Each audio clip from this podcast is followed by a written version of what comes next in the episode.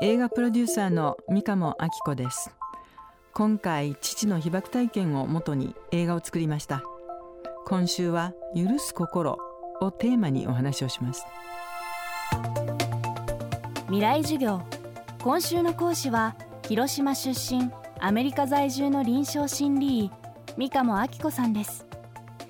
三鴨さんの父真二さんは爆心地から1.2キロの至近距離で被爆し奇跡的に一命を取り留めました。三鴨さんはそんな父の被爆体験を英語と日本語で出版しさらに映画化。現在映画8時15分広島父から娘へが公開されています。戦争とは何か憎しみや差別はどうして生まれるのか。映画はさまざまなテーマを私たちに投げかけます。未来授業4時間目。テーマは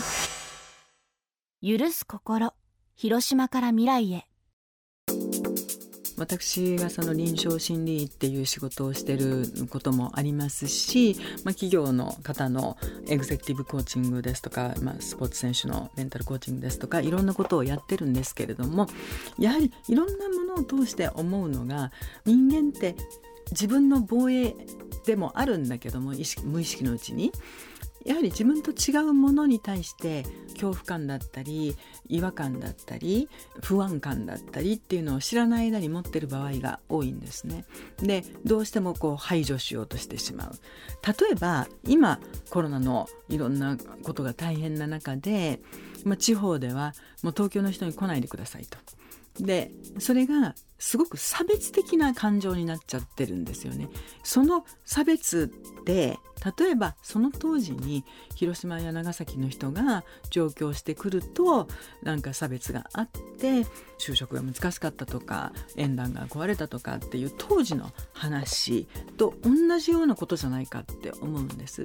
だから自分たちが持ってないものを持ってる人で何かまあ疫病みたいなものを持って入られるのは困るっていうこと以上に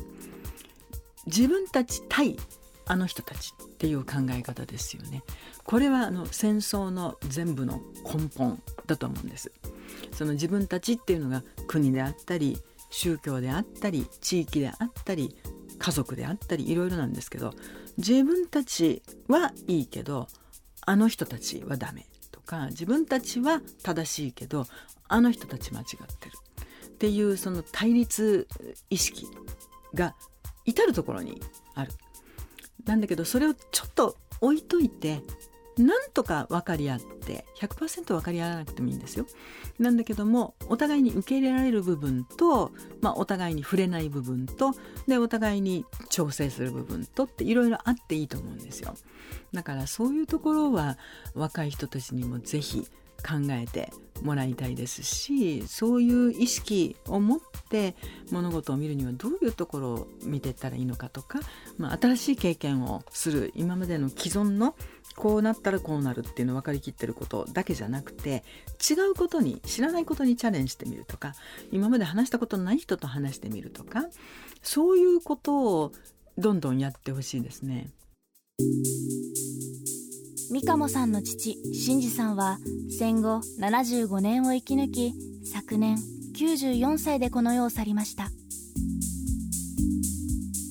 映画が完成した時に父はもう入院中で意識も朦朧としてるような状態だったんですね。だから見せたんですけれども映画館に行って見てコメントができるような状態ではなかったのでもうベッドに横たわって朦朧としてるところでコンピューターで映画を見せてだけど特にその福一さん私の祖父が真治に向かってもう絶対諦めるなと。もう生きてるにさえすればっていうところ励ましているところそこの部分知った激励しながらも絶対頑張れって言ってる部分は目がつむってる中でも涙がスーッと出てたので映画を作ったっていうのは分かってくれたんだと思います。でナッシュビルの映画祭の開催中に亡くなったんですけどもだから日本以外の海外で、まあ、特にアメリカで見てもらえるようになったっていうので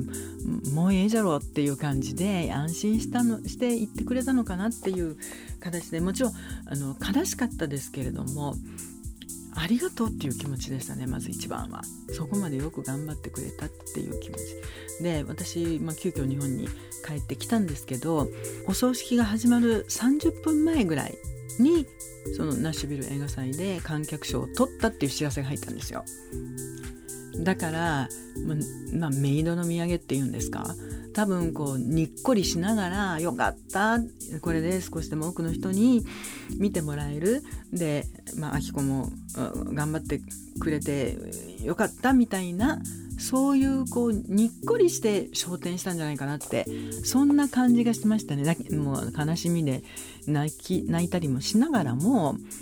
まあ、父は、まあ、天寿を全うしたっていうのはありがたいことだなっていうふうに思いましたね。あのまあ、ハリウッドはまあ私が生きてる間にできたらいいなと思ってます。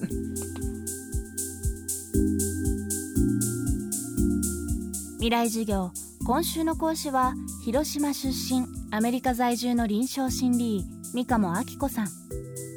今日のテーマは許す心広島から未来へでした。映画8時15分広島父から娘へは現在東京新宿のケーズシネマほか全国で公開中です。